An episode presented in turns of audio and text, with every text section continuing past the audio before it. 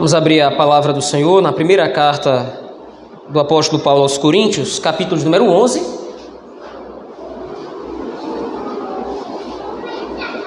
Nós vamos meditar na segunda parte deste capítulo 11, vai do versículo 17 ao 34.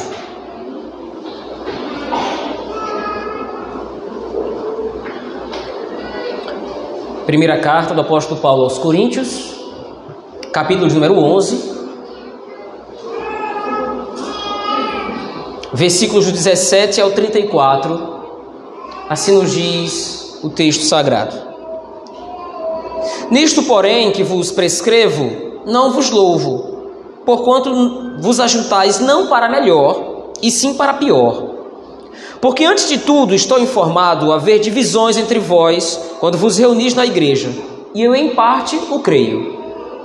Porque até mesmo importa que haja partidos entre vós, para que também os aprovados se tornem conhecidos em vosso meio. Quando, pois, vos reunis no mesmo lugar, não é a ceia do Senhor que comeis. Porque ao comerdes, cada um toma antecipadamente a sua própria ceia. E há quem tenha fome, ao passo que há também quem se embriague. Não tendes, porventura, casas onde comer e beber? Ou menosprezais a igreja de Deus e envergonhais os que nada têm? Que vos direi? Louvar-vos-ei, nisto certamente não vos louvo. Porque eu recebi do Senhor, que também vos entreguei, que o Senhor Jesus, na noite que foi traído, tomou o pão e, tendo dado graças, o partiu e disse: Isto é o meu corpo, que é dado por vós. Fazei isto em memória de mim. Por semelhante modo, depois de haver ceado, tomou também o cálice, dizendo: Este cálice é a nova aliança no meu sangue. Fazei isto todas as vezes que o beberdes em memória de mim. Porque todas as vezes que comerdes este pão e beberdes o cálice, anunciais a morte do Senhor até que ele venha. Por isso, aquele que comer o pão ou beber o cálice do Senhor indignamente será réu do corpo e do sangue do Senhor. Examine-se, pois, o homem a si mesmo e assim coma do pão e beba do cálice. Pois quem come e bebe sem discernir o corpo, come e bebe juízo para si. Eis a razão porque há entre vós muitos fracos e doentes, e não poucos os que dormem. Porque se nos julgássemos a nós mesmos, não seríamos julgados. Mas, quando julgados, somos disciplinados pelo Senhor, para não sermos condenados com o mundo. Assim, pois, irmãos meus, quando vos reunis para comer, esperai uns pelos outros. Se alguém tem fome, coma em casa, a fim de não vos reunirdes para juízo. Quanto às demais coisas, eu as ordenarei quando for ter convosco. Amém. Vamos orar ao Senhor nosso Deus. Deus bendito, obrigado pela leitura da tua palavra, texto que o Senhor inspirou o apóstolo Paulo a redigir. Agora te pedimos que o Senhor nos pastoreie por meio desse texto. Que o mesmo Espírito que inspirou Paulo a escrevê-lo possa nos iluminar para entendê-lo. Pastoreia-nos, Senhor. É o que te rogamos, no nome precioso de Jesus Cristo, teu Filho. Amém. Meus irmãos, nós vimos neste capítulo 11 que o apóstolo Paulo começa essa nova sessão da sua carta tratando sobre a ordem no culto público. No primeiro momento, no versículo de 2 ao 16, o apóstolo Paulo tratou da ordem nos lares, é, tendo em vista a questão do casamento, a ordem no casamento, e de como a ordem no casamento ou nos lares impacta diretamente na vida da igreja, no momento devocional do culto público, sobretudo no modo como o marido trata a sua esposa, sendo ele o cabeça do lar, e como a esposa trata o seu marido, tendo ela de prestar respeito para com ele. Agora, a partir do versículo 17, a preocupação do apóstolo Paulo ainda é com o culto público. Como nós vimos, essa preocupação ou essa temática vai durar até o capítulo 14. Então aqui ele ainda está preocupado com o culto público, mas agora ele vai trabalhar um outro aspecto desse mesmo culto.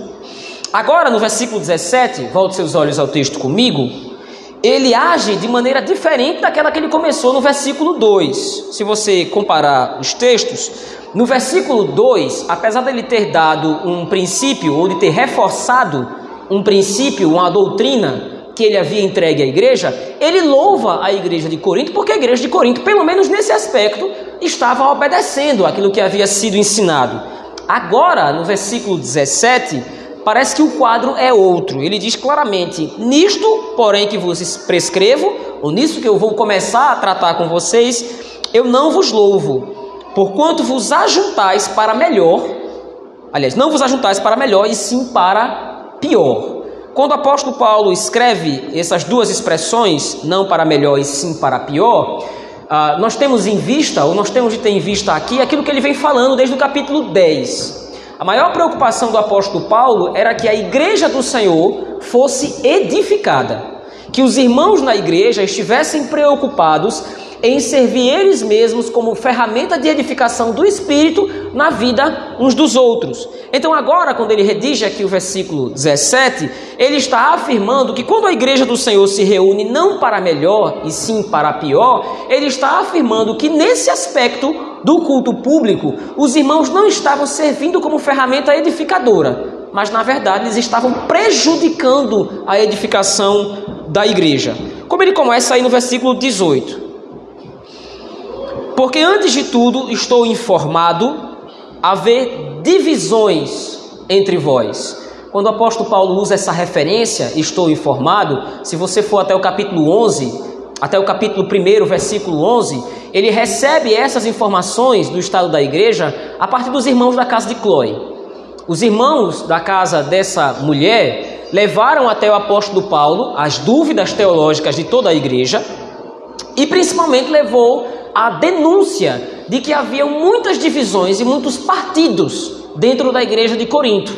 Um irmão estava se dividindo ou tendo alguma rixa contra outro irmão, como ele também coloca no capítulo 6. Alguns irmãos, inclusive, estavam levando outros contra, ou estavam tendo questões nos tribunais seculares, um irmão contra o outro. E agora ele está dizendo que ele sabe que há de fato essas divisões no meio da igreja e ele crê nisso como ele diz aí no final do versículo 18: Eu em parte o creio. O apóstolo Paulo afirma isso como que constrangendo a igreja de Corinto. Como os irmãos sabem bem, à luz de Atos capítulo 18, foi o próprio apóstolo Paulo que plantou aquela igreja. O apóstolo Paulo sabia que a igreja de Corinto, os membros na igreja de Corinto, eram, eram dados à arrogância, eram dados a divisões e a rixas entre eles. Então, Paulo agora está dizendo que ele está recebendo a denúncia dos da casa de Chloe, ele está recebendo a informação que havia rixas e divisões dentro da igreja e ele cria naquela delação. Porque os irmãos da igreja de Corinto demonstravam já inclinação a esse tipo de coisa. Mas que tipo de divisão então é essa que acontece na igreja? Como ele coloca aí, a partir do versículo 19, ele até diz: Olha, até importa que haja divisões no meio de vocês para que os aprovados se tornem conhecidos. O apóstolo Paulo está dizendo aqui: é, é, é até válido que haja divisões, é até válido que no meio da igreja haja discordância de pensamento, se essa discordância de pensamento é em prol da verdade. Se um irmão discorda de outro irmão, tendo em vista o bem da igreja, é até bom que haja essa discordância, porque os dois estão preocupados com o bem e com a edificação da igreja. Mas não é o caso da igreja de Corinto aqui. O problema que acontecia na igreja de Corinto, e como ele passa a denunciar agora a partir do versículo 20, não é uma divisão em prol da verdade. Não é uma divisão em prol daquilo que é bom e válido para a igreja ele então inicia aí a primeira parte desse versículo, a primeira parte desse trecho, denunciando o pecado da igreja.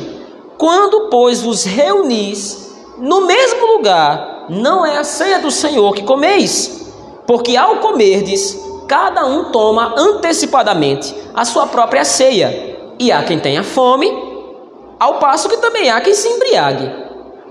A denúncia que o apóstolo Paulo fala aqui, segundo os comentaristas, é com relação ao contexto de como era feito o momento da ceia do Senhor no culto público. A ceia do Senhor, no primeiro século, no contexto aqui da igreja de Corinto, era um pouco diferente do que acontece hoje nas nossas igrejas. Hoje nós resumimos a administração da ceia do Senhor ao momento em que nós partimos o pão e comemos o pão e o vinho. Mas o que acontecia na igreja de Corinto no primeiro século é que havia, no momento do culto, a ceia do Senhor era administrada e junto com a ceia havia ou era oferecido, geralmente pelo anfitrião, por aquela pessoa que cedia a casa para fazer o culto, geralmente havia ali um grande banquete, uma grande festa que era oferecida a todos os irmãos da igreja no momento de confraternização, como é, por exemplo, o que ocorre com o nosso ágape. Mas o ágape, então, da igreja de Corinto era no momento do culto e no momento em que a igreja se reunia para tomar parte na ceia do Senhor. O que acontecia e o grande problema nesse momento, como o apóstolo Paulo coloca aí, quando ele diz que cada um toma antecipadamente a sua própria ceia, é que os irmãos mais abastados, os irmãos mais ricos na igreja, como eles tinham mais tempo livre, eles chegaram primeiro, ou chegavam primeiro no culto público. Por outro lado, os irmãos mais pobres ou os irmãos mais humildes, como eles tinham que trabalhar, eles geralmente chegavam por último. E o que acontecia é que os irmãos mais ricos, os irmãos mais abastados, ou de melhor condição, ou de classe social mais elevada, comiam absolutamente todo o banquete, não deixando nada para os irmãos mais pobres. Então o apóstolo Paulo até coloca, veja aí, havia até uma discordância, até uma discrepância, uma falta de lógica. Ele diz no versículo 20: Vocês se reúnem no mesmo lugar, mas não é a ceia do Senhor que vocês estão comendo. Os irmãos na igreja de Corinto, eles estavam debaixo do mesmo teto, como nós estamos aqui hoje. Eles estavam reunidos no mesmo ambiente, geralmente era o pátio externo da casa dos irmãos mais ricos. As, as casas eram mais sectarizadas em vários ambientes e havia um ambiente externo, um pátio, onde geralmente as pessoas davam banquetes e davam as suas festas ali. Eles estavam debaixo do mesmo teto, debaixo do mesmo ambiente. Mas no momento da ceia do Senhor, onde eles iam professar sua fé, a fé que eles creem no mesmo Cristo, que é a cabeça de um mesmo corpo, eles não estavam se alimentando da mesa do Senhor. Isso porque os irmãos na igreja de Corinto estavam se dividindo com base em classe social. Os irmãos mais ricos chegavam primeiro e devoravam a ceia, devoravam o banquete, ao passo que, como ele diz, tem quem passe fome, versículo 21. Há quem tenha fome, no caso os irmãos mais humildes, e há também quem se embriague. Aqueles que chegavam primeiro no momento da ceia, no ambiente da ceia, no momento do culto, comiam absolutamente tudo, até o ponto de ficarem fartos, inclusive de vinho. Mas o ponto aqui, a palavra que sugere o texto aqui, é que eles realmente ficavam cheios. Alguns comentaristas dizem que o que acontecia na igreja de Corinto é que esses irmãos que chegavam primeiro comiam tanto, mas eles tinham tão, tanto egoísmo que eles comiam, comiam, saíam do ambiente de culto, vomitavam e voltavam para dentro da igreja para comer de novo. O que acontecia aqui não era simplesmente alguém que comia muito. O que acontecia aqui era de fato egoísmo. Eles comiam tudo que estava no banquete, comiam tudo que estava na ceia para não deixar nada para os irmãos mais pobres. Não era uma falta de cuidado. Nós comemos muito e acabou que não sobrou. Não, eles estavam fazendo divisões de fato. Os irmãos mais ricos, os mais abastados, ou pelo menos os que podiam chegar primeiro no ambiente de culto, estavam de fato se apartando dos outros irmãos por preconceito com relação à classe social ou condição econômica. E o que o apóstolo sugere aqui então é: vocês se reúnem para comer a ceia do Senhor, vocês se reúnem para se assentar em volta da mesa de Cristo mas vocês, mesmo estando debaixo de um mesmo teto, mesmo estando no mesmo lugar, vocês não estão comendo a ceia do Senhor. Porque há divisões no meio de vocês.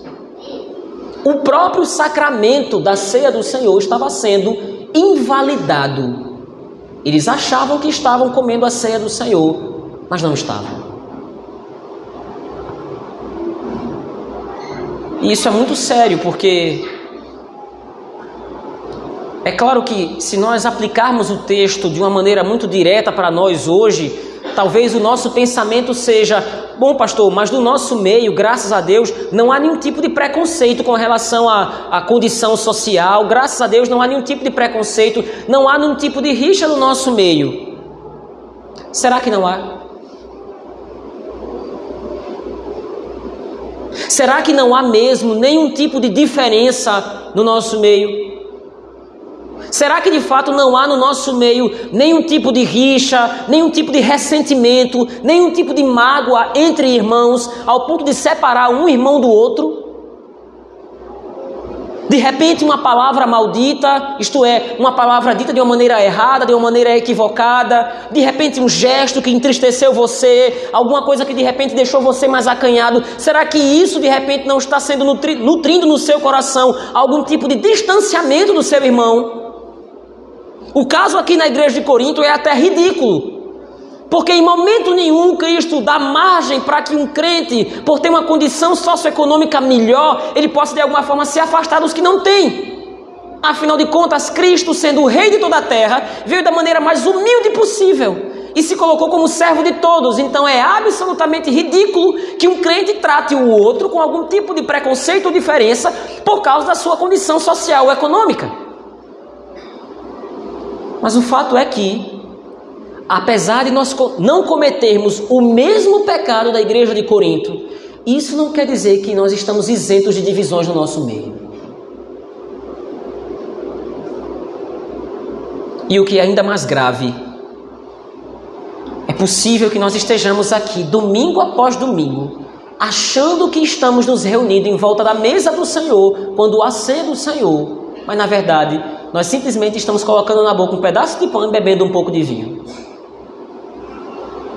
Como qualquer um poderia fazer a qualquer momento. A denúncia do apóstolo Paulo é grave e ele continua no versículo 22: Será que vocês não têm casa para comer?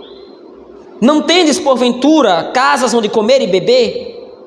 Ou menosprezais os que nada têm? A ideia dos que nada têm aqui, de fato, são os irmãos mais pobres, os irmãos mais humildes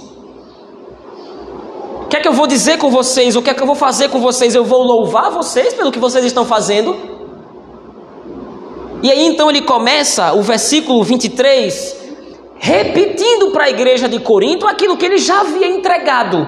Ele começa repetindo para a igreja de Corinto aqui as palavras da instituição apostólica do sacramento da ceia do Senhor, assim como Cristo havia dado. Ele começa o versículo 23 dizendo exatamente isso: Olha, eu recebi do Senhor que também vos entreguei. A ideia do apóstolo Paulo, quando ele vai repetir as palavras do Senhor Jesus Cristo, do versículo 23 ou versículo 24 até o versículo 25, a ideia da repetição disso é mostrar para a igreja de Corinto o quanto eles estavam errados. Olha, o que eu ensinei para vocês, a tradição que eu recebi do Senhor com relação ao sacramento da ceia, não foi essa que vocês estão praticando na igreja. Eu não ensinei vocês a terem preconceito com relação à condição socioeconômica. Eu não ensinei vocês a se dividirem de maneira egoísta no meio da igreja. Eu entreguei, eu recebi do Senhor o que eu também vos entreguei. E o que foi que eu entreguei para vocês? Ele então repete as palavras da instituição da ceia. Que o Senhor Jesus, na noite em que foi traído, tomou o pão, tendo dado graças, o partiu e disse: Isto é o meu corpo, que é dado por vós. Fazei isto em memória de mim. Por semelhante modo, depois de haver ceado, tomou também o cálice, dizendo: Este cálice é a nova aliança no meu sangue. Fazei isto todas as vezes que o beberdes, em memória de mim. Essa foi a instituição do sacramento. Foi isso que eu ensinei para vocês, diz o apóstolo Paulo para a igreja de Corinto.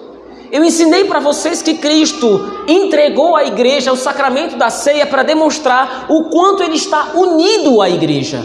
Veja, volte comigo alguns capítulos, por favor. Volte comigo até o capítulo de número 10.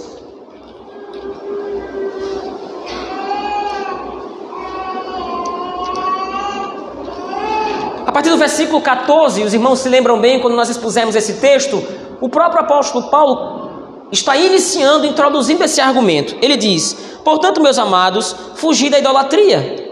Falo como a criteriosos ou como a sábios, noutras versões, julgai vós mesmos o que digo. Porventura, o cálice da bênção que abençoamos não é a comunhão no sangue de Cristo. A expressão sangue de Cristo aí é uma referência direta ao vinho, ao segundo elemento da ceia do Senhor. O pão que partimos não é a comunhão do corpo de Cristo, porque, embora muitos, somos unicamente um pão, um só corpo, porque todos participamos do único pão. Agora, no capítulo 11, versículo 23 ao 26, 25, o apóstolo Paulo está repetindo as palavras da instituição da ceia para lembrar a igreja de Corinto exatamente desse princípio. A ceia do Senhor é o demonstrativo de que nós estamos unidos a Cristo e unidos uns aos outros. Quando nós nos reunimos na ceia do Senhor, quando nós nos reunimos ao volta da mesa de Cristo, nós estamos declarando, nós estamos professando a nossa fé, que nós estamos de fato salvos em Cristo, ou somos de fato salvos em Cristo Jesus, que nós estamos unidos a Cristo e que nós estamos unidos uns aos outros, porque nós somos membros de um único corpo cujo, Cristo, cujo cabeça é Cristo. Mas vocês estão se reunindo na igreja com divisões vocês estão se reunindo na igreja de uma maneira pecaminosa. Vocês não estão ceando, vocês não estão à mesa do Senhor.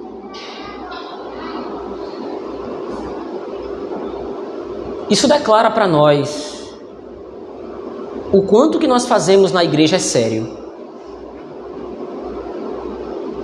Lembre-se, o apóstolo Paulo está preocupado aqui com a ordem do culto público.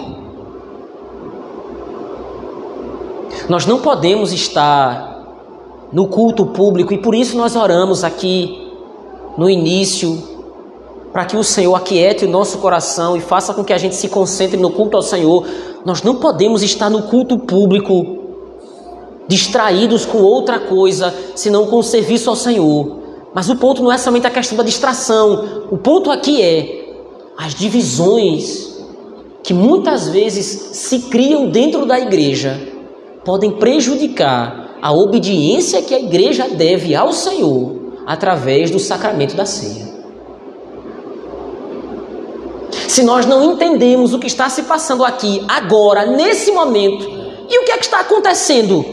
O corpo de Cristo está reunido, adorando o seu cabeça.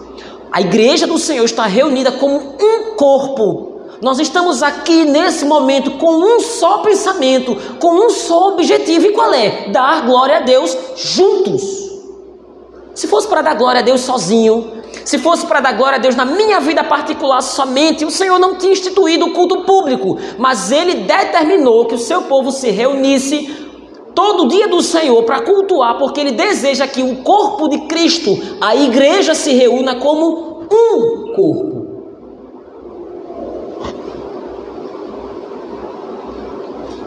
O apóstolo Paulo trata aqui que a ceia do Senhor estava sendo invalidada, mas o culto público, de um modo geral, que é a preocupação do apóstolo, também pode ser. Se nós não compreendemos, nós vamos ver isso mais à frente, se nós não compreendemos que o exercício de culto é comunitário, se nós não entendemos que o exercício de culto ele é prestado de maneira corporativa, isto é, todo crente aqui presente nesse momento está cultuando ao Senhor como uma unidade, se nós não compreendemos isso, se nós nos dirigimos à igreja do Senhor de maneira egoísta, de maneira individual, não nos importando com nossos irmãos, não estando preocupado com a vida dos nossos irmãos, não amando os nossos irmãos, isto não é um culto segundo a Escritura.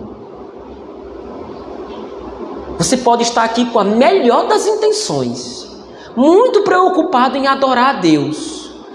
Mas se a sua preocupação de adorar o Senhor não passa pelo seu amor direcionado aos irmãos, se o seu amor a Deus não passa por um serviço prestado aos irmãos, de maneira que você possa estar em comunhão com a igreja, de fato, um com o outro, sua boa intenção não serve de absolutamente nada.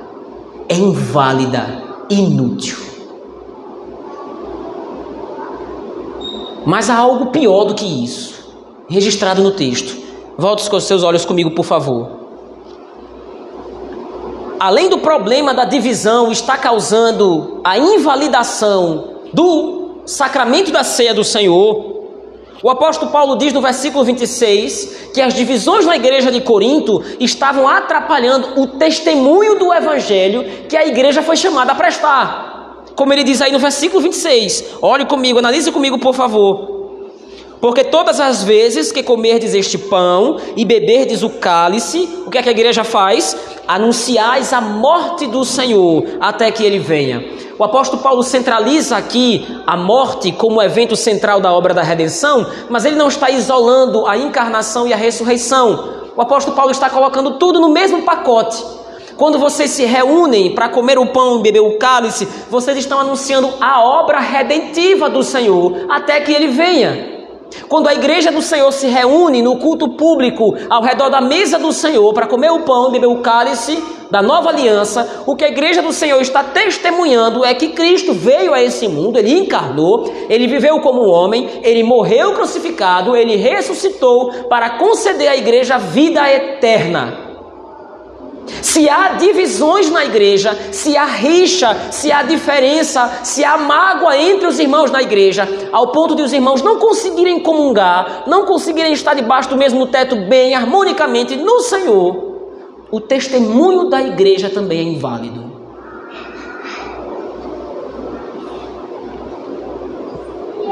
O mundo lá fora é que se reúne de uma maneira ímpia nas mais diversas reuniões do mundo lá fora, a divisão, a briga, a discórdia, a traição, a inveja, mas todas essas coisas sendo trazidas para a igreja tornam a reunião do culto público não agradável a Deus, mas um nojo.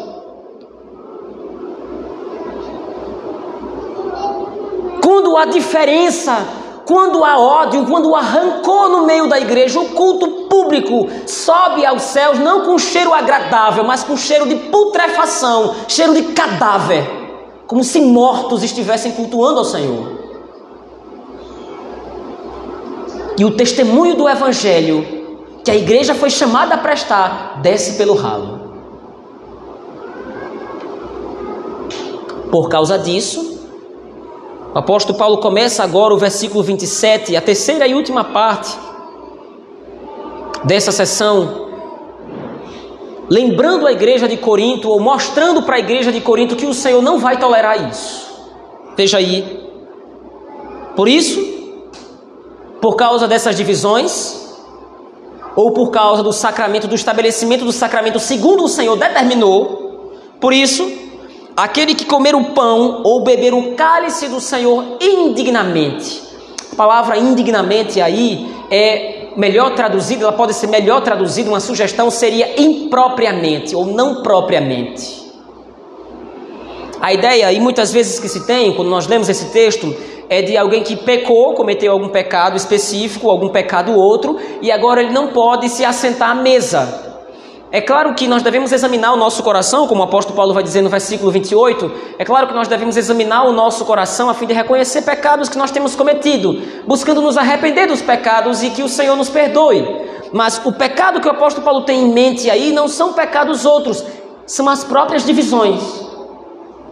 Aquele que come indignamente, aquele que come e bebe o pão e o vinho, aquele que come indignamente, isto é, aquele que come com ódio no coração contra o irmão aquele que come, nutrindo no seu coração algum tipo de preconceito, algum tipo de rixa contra o seu irmão, esse está comendo indignamente e então será réu do corpo e do sangue do Senhor. Examine-se então o homem, examine-se, pois, o homem a si mesmo, e assim coma do pão e beba do cálice. Pois quem come e bebe sem discernir o corpo, a palavra corpo, nesse texto especificamente, ela tem um duplo significado. A palavra corpo, à luz do versículo 28 e à luz do versículo 27, significa aqui o corpo de Cristo. Aquele corpo que, segundo o próprio apóstolo Paulo colocou, foi dado por vós. Mas também significa o corpo da igreja. Então a ideia do apóstolo Paulo aqui é: quem come e bebe sem discernir o corpo, isto é, quem come e bebe sem ter em mente que ele foi resgatado por Cristo Jesus através do seu sacrifício para se tornar parte da família de Deus.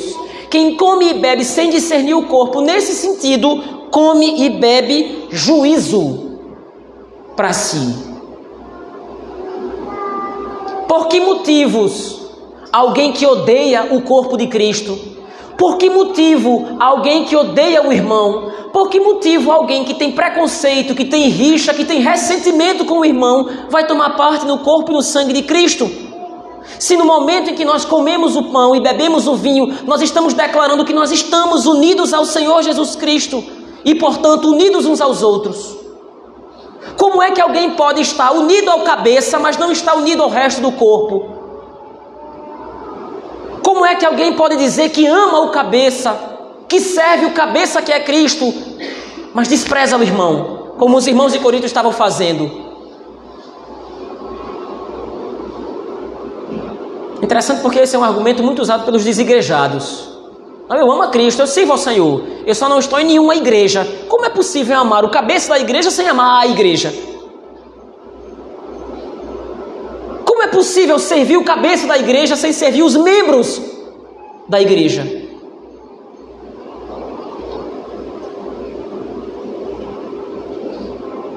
Então ele adverte a igreja de Corinto. Versículo 30. É por isso que existe no meio de vocês muitos fracos, doentes e não poucos os que dormem. A palavra dormir, a expressão dormir que o apóstolo Paulo usa é um eufemismo, é uma tentativa do apóstolo Paulo suavizar o peso do que ele está falando, mas o que ele está dizendo é: é por isso que há no meio de vocês muitos fracos e doentes, e não poucos os que já morreram. O que o apóstolo Paulo coloca é que o próprio Deus estava visitando a igreja de Corinto disciplinando os membros da igreja de Corinto, fazendo muitos membros daquela igreja adoecerem, muitos membros estavam fracos fisicamente mesmo, e muitos membros da igreja de Corinto já haviam morrido, e não morreram de causa natural no sentido externo da coisa, no sentido corriqueiro do termo, morreram porque o próprio Deus os matou. Porque eles estavam ignorando a comunhão no corpo de Cristo. Deus os disciplinou, porque eles estavam odiando-se uns aos outros, estavam alimentando no meio deles divisões, contendas, intrigas, rixas, divergências de pensamento, coisas inúteis que não servem para absolutamente nada, mas eles estavam colocando essas coisas como se fosse muito importante, inclusive sendo preconceituosos com irmãos mais humildes. Então o Senhor os estava matando o Senhor estava fazendo adoecer a sua própria igreja por causa disso. Nós vamos ver isso mais profundamente daqui a pouco, quando nós entrarmos nas aplicações. Mas é interessante nós refletirmos isso aqui. Lembre-se, Deus não muda. Deus é absolutamente o mesmo. Ora, pastor, então é possível que de repente hoje nós adoeçamos, nós fiquemos enfermos e até morramos. Ora, se no nosso coração nós nutrirmos esse tipo de divisão, é muito possível. Mas geralmente o que Deus tem feito em muitas igrejas, que nutrem em, seus, em seu meio esse tipo de divisão, esse tipo de preconceito, esse tipo de coisa horrível e horrorosa, o que o Senhor tem feito é a igreja adoecer de um modo geral. De repente o culto público não parece mais tão edificante ou agradável. De repente a palavra que é direcionada parece não surtir nenhum efeito.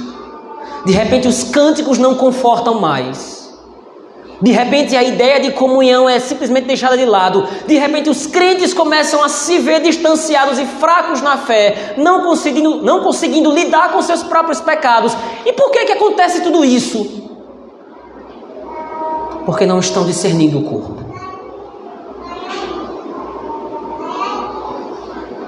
Já diziam os antigos que Deus não desce do céu com palmatória para disciplinar ninguém. Deus usa a sua providência. E se for necessário fazer a sua igreja sofrer para aprender a viver em comunhão, Ele vai fazer. Afinal de contas, irmãos, quem éramos nós? Perdidos, condenados, entregues à ira do Senhor, distantes dos seus caminhos, distantes da luz, submergidos no lamaçal dos nossos próprios pecados. E o Senhor então nos traz a luz, O Senhor nos salva, o Senhor nos redime, perdoa completamente os nossos pecados e Ele fez isso gratuitamente. Nós que éramos pecadores e somos ainda, nós que somos imperfeitos, nós que temos inúmeros defeitos, defeitos horríveis dentro dos nossos próprios corações, por que é que nós vamos nutrir no nosso coração algum tipo de ódio, algum tipo de rixa, algum tipo de raiva contra os nossos irmãos, se nós éramos dignos de toda a raiva do Senhor, de toda a ira do Senhor contra nós? O que é que pode justificar no coração de um crente ter algum tipo de divisão, ter algum tipo de intriga no coração contra o seu irmão? Se ele foi salvo mediante a graça do Senhor, que lhe libertou da condenação do pecado e do inferno.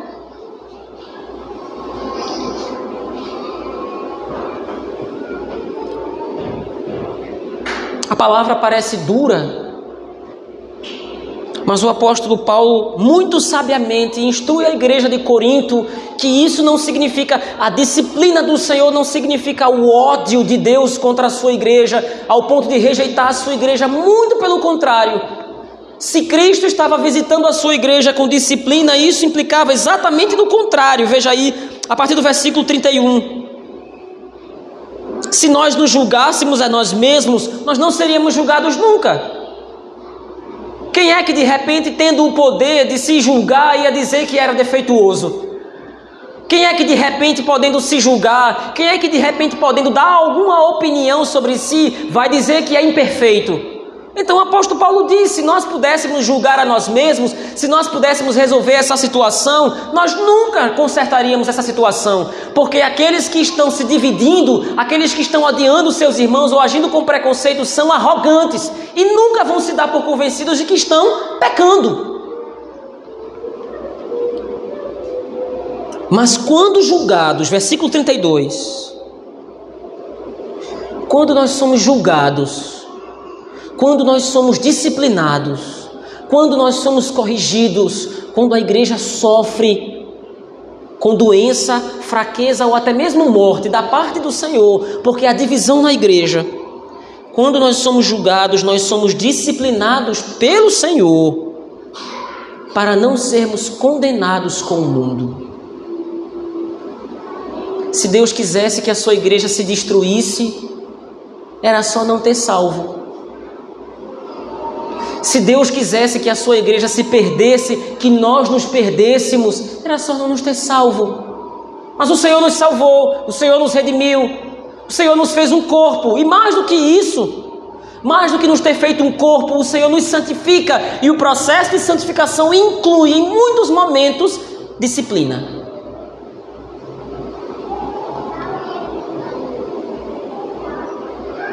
Então ele conclui nos versículos 33 e 34, chamando a igreja aquilo que é esperado dela.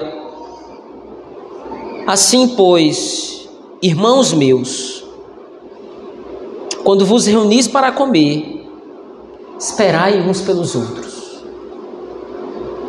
A ideia do apóstolo com esperar uns pelos outros, entenda, não é somente no momento que nós vamos comer o pão ou beber o cálice não é somente esperar nesse sentido, mas a ideia do apóstolo Paulo aqui é nutrir no coração daqueles irmãos a convicção de que eles são absolutamente iguais aos olhos de Deus.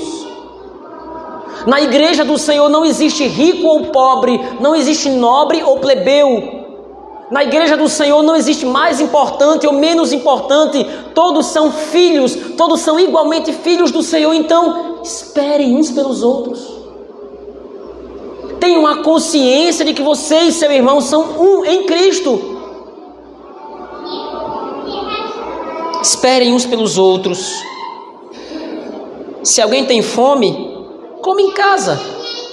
Como era o caso de muitos esfomeados na igreja de Corinto que iam para a igreja simplesmente para encher a barriga. Se você está com fome no momento do culto, no momento do banquete, você não come em casa, a fim de não vos reunirdes para juízo. Quanto às demais coisas, eu as ordenarei quando for ter convosco. O texto de 1 Coríntios, meus irmãos, capítulo 11, versículo 17 a 34, direciona para nós um princípio claro do culto, um princípio muito importante. O que é o culto ao Senhor? É o momento em que a igreja declara que é unida a Cristo. É o momento em que Deus se reúne com todos os membros da sua igreja, ou pelo menos da igreja local, num determinado local, como nós estamos aqui agora.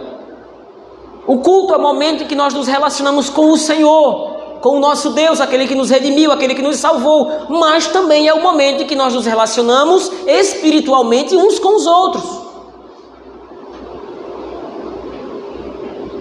Tendo em vista isso, o texto que nós acabamos de ler tem pelo menos duas aplicações que nós devemos ter em mente. A primeira delas, a comunhão com Cristo, entenda bem isso. A comunhão com o Senhor Jesus Cristo, que é representada no momento do culto público, envolve uma comunhão verdadeira entre os próprios crentes. Se eu tenho convicção ou se eu afirmo com a minha boca que eu estou verdadeiramente unido ao Senhor Jesus Cristo, porque eu creio que o Senhor Jesus Cristo veio a esse mundo, porque eu creio que o Senhor Jesus Cristo viveu como um homem, eu creio que ele morreu pelos meus pecados como inocente, eu era culpado, mas ele se colocou no meu lugar, eu creio que ele ressuscitou e está agora à destra de Deus, onde há, onde há de retornar para julgar vivos e mortos. Se você diz que você crê nessas coisas e você tem comunhão com Cristo, essa comunhão com Cristo vai ser expressa também através da sua comunhão com seu irmão. É terminantemente impossível, à luz das Escrituras, que um crente tenha comunhão com Cristo sem ter comunhão com o corpo da igreja. Se você tem alguma dificuldade no seu coração de conviver na igreja do Senhor, de estar aqui agora e olhar nos olhos uns dos outros, ou olhar, olhar nos olhos do seu irmão, se você tem algum tipo de dificuldade, peça a Deus sabedoria para que você possa conter o seu coração pecaminoso. Peça a Deus que o Senhor possa refrear o mal no seu coração e peça a Deus para que você possa amar verdadeiramente o seu irmão, porque disso depende a sua comunhão com o Senhor Jesus Cristo.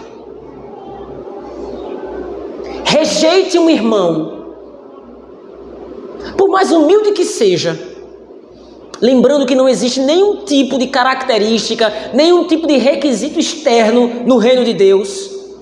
Não é condição social que leva ao céu, muito pelo contrário.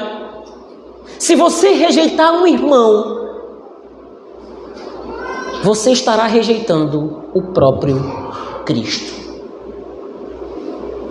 Mas eu me dou bem, pastor, com 99% da igreja, só não me dou bem com fulana, só não me dou bem com fulano. É esse um fulano que está impedindo você de ter um relacionamento mais profundo com Cristo.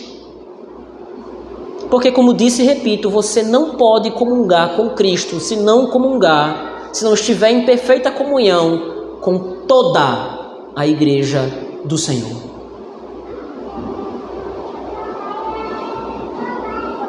Segundo lugar, seguindo o mesmo raciocínio, é dessa união, é dessa comunhão que nós temos uns com os outros que depende também, ou também depende, a saúde da igreja. Não é uma questão somente particular, ou não é uma questão somente de salvação particular. Entenda, se você não tem comunhão com seu irmão, se há algum tipo de divisão, se há algum tipo de rixa, e eu não preciso repetir o quanto seria ridículo, o quanto seria satânico, que qualquer cristão debaixo do sol nutrisse no seu coração algum tipo de preconceito externo ou interno que fosse contra um irmão.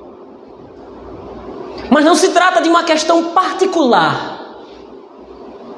Se você tem algum tipo de divisão, se há divisão indiscriminadamente, se há algum tipo de divisão, discórdia, rixa, contenda entre irmãos, isso não impacta somente na sua vida espiritual com Deus, mas na vida de toda a igreja.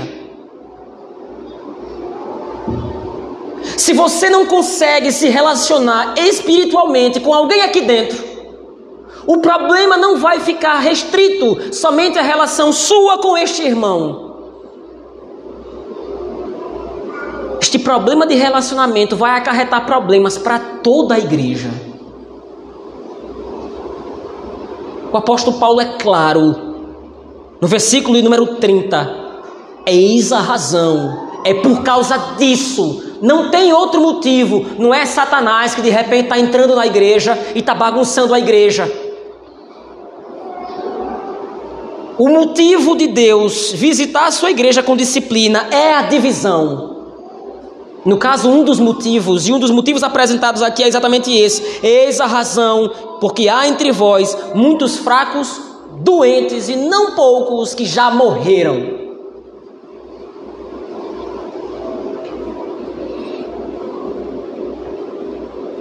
Muito pior é você tomar o cálice, tomar o pão e o vinho, comer e beber aquilo que representa o corpo e o sangue do Senhor, professando publicamente que está unido a Cristo,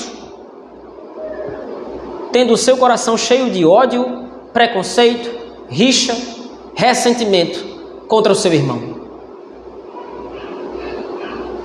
Se você fizer isso, você vai estar atraindo para si juízo do Senhor. Não estou falando aqui de perda de salvação. Em nenhum momento o apóstolo Paulo coloca isso, muito pelo contrário. Se o Senhor disciplinar a sua igreja por causa dessas coisas, ele está demonstrando o seu amor. Mas Deus não é idiota. Ele não vai tolerar no meio do seu povo divisões. Ele sacrificou seu filho Jesus Cristo para remir um povo. Ele matou seu próprio filho para expiar os pecados de um povo. E ele não permitirá que a corrupção do seu ou do meu coração ameace essa unidade. Assim, meus irmãos, que nós possamos prestar bastante atenção no versículo 28. Examine-se, pois, o homem a si mesmo que nós possamos, possamos procurar no nosso coração, de fato, se nós temos amor à igreja, amor aos irmãos, indiscriminadamente, todos os irmãos, que nós possamos vasculhar no nosso coração qualquer tipo de indício de divisão, de contenda, de rixa ou de ressentimento. Se há isso hoje, nesse momento, por favor, reconcilie-se com seu irmão. Mas foi ele que errou comigo. Lembre-se de Mateus 18. Mas foi ele que pecou contra mim. Lembre-se do que o Senhor Jesus Cristo ordenou. É muito mais importante a unidade da igreja de Cristo do que o seu ego, do que o seu orgulho. O Senhor Jesus Cristo ama o seu povo. Meus irmãos, eu quero concluir aqui. O Senhor Jesus Cristo ama o seu povo e ama tanto que voluntariamente se sacrificou para expiar os pecados desse povo. E ama tanto que nos entregou um símbolo que vai perdurar até que ele volte um símbolo do quanto ele nos ama e do quanto ele está unido à sua igreja. Todas as vezes, todos os domingos que nós nos reunimos para o culto público e mais especificamente e especialmente para a ceia do Senhor, nós estamos declarando a morte de Cristo, a salvação em Cristo Jesus e enquanto nós estamos unidos a Ele. Nós estamos declarando o quanto esse amor nos une como uma família, como um corpo. Corpo cujos membros não são mais importantes uns do que os outros. Nós vamos ver isso a partir do capítulo 12. Nós temos igual importância diante do Senhor. Por isso nós precisamos comungar verdadeiramente do amor do Senhor, amando-nos uns aos outros. Vamos orar ao nosso Deus, meus irmãos. Pai poderoso, Obrigado, Senhor. Obrigado pela tua palavra exposta claramente aos nossos corações. Perdoa se nesse momento o Senhor está olhando para nós e o Senhor está vendo no nosso coração alguma raiz de amargura. Se o Senhor está vendo em nós algum tipo de divisão, algum tipo de preconceito, algum tipo de rixa ou contenda, nos perdoe. Nós somos pecadores. Nós somos falhos, fracos, pequenos. Mas nos ajuda, Senhor, porque nós estamos verdadeiramente unidos a Ti em Cristo. Então nos ajuda a estar unidos uns aos outros. Nos ajuda a pensarmos uniformemente, a crescermos como um só povo. Porque nós temos recebido do Senhor o corpo e o sangue que demonstram para nós a tua comunhão conosco e a nossa união a ti. Misericórdia de nós, Senhor. Nos ajuda. Nos ajuda a sermos um corpo, uma igreja que tem um único cabeça, Cristo Jesus, o Filho de Deus. Amém.